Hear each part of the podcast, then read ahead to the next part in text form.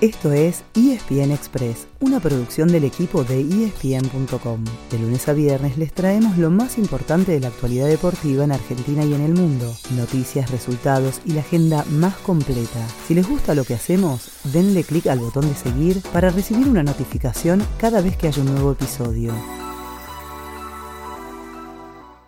Se viene Vecchio, Vecchio que engancha para Copetti, Copetti, Auche, Auche, Auche, gol, gol, gol, gol, gol, gol, gol, gol, gol, gol, gol, gol, Racing llega al primero, Racing 1, Patronato 0. El torneo local sigue buscando un candidato, pero no lo termina de encontrar. En la continuidad de la fecha 19, jugaron tres de los equipos que vienen prendidos en la pelea por el título.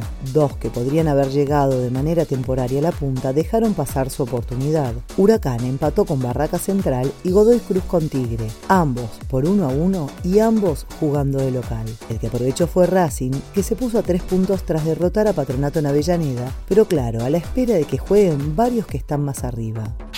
Hoy hay cuatro partidos más, arrancando a las 2 de la tarde con el choque entre Newell's y Aldo Civi. A las 16.30, Colón recibe a San Lorenzo en Santa Fe. A las 7 de la tarde, River necesita ganarle a Banfield en el Monumental para recuperarse después de perder el Superclásico y así mantenerse en carrera. Y a las 21.30, Boca visita Lanús en el sur en busca de otra victoria que lo deje como único puntero, al menos hasta que jueguen Atlético Tucumán y Gimnasia mañana jueves. Los dos serán locales, el de frente a Talleres de Córdoba y Gimnasia ante Arsenal. Tras los partidos de hoy, la tabla quedó así. Atlético Tucumán manda con 34 puntos y lo siguen Gimnasia y Huracán con 33, Boca y Godoy Cruz con 32, Racing con 31, Argentinos con 30 y River con 29 junto a Platense.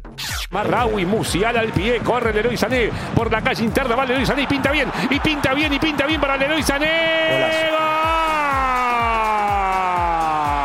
Desatado el Bayern Múnich. Mientras tanto, en Europa, la Champions League le dio comienzo a su segunda fecha de la misma manera en que completó la primera, sin empates. En los siete partidos de ayer hubo vencedores, con lo cual ya van 23 encuentros en los que solamente se registró una igualdad. Ayer el Bayern Múnich le ganó 2 a 0 a Barcelona. Por el mismo marcador, ganó el Inter con Joaquín Correa titular y Lautaro Martínez reemplazándolo a los 72 en casa del Victoria Pilsen. Los alemanes mandan con 6 puntos y da la sensación de que entre los blaugranas y los Azurros tendrán que pelear por el segundo lugar. También por 2 a 0 perdieron el Tottenham de Cuti Romero y el Atlético Madrid que tuvo a Nahuel Molina de titular y a Rodrigo de Pol y Ángel Correa entrando desde el banco.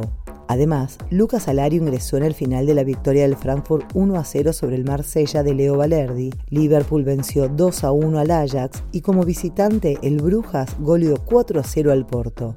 Quedan nueve partidos para hoy, todos por Star Plus. A las 13.45 arrancan Jack Celtic y Milan Dinamo Zagreb. Pero qué difícil va a ser elegir a las 4 de la tarde, porque esa hora se juegan estos siete encuentros. Chelsea Salzburgo, Copenhague Sevilla, Juventus Benfica, Maccabi Haifa Paris Saint Germain, Manchester City Borussia Dortmund, Rangers Napoli y Real Madrid Leipzig.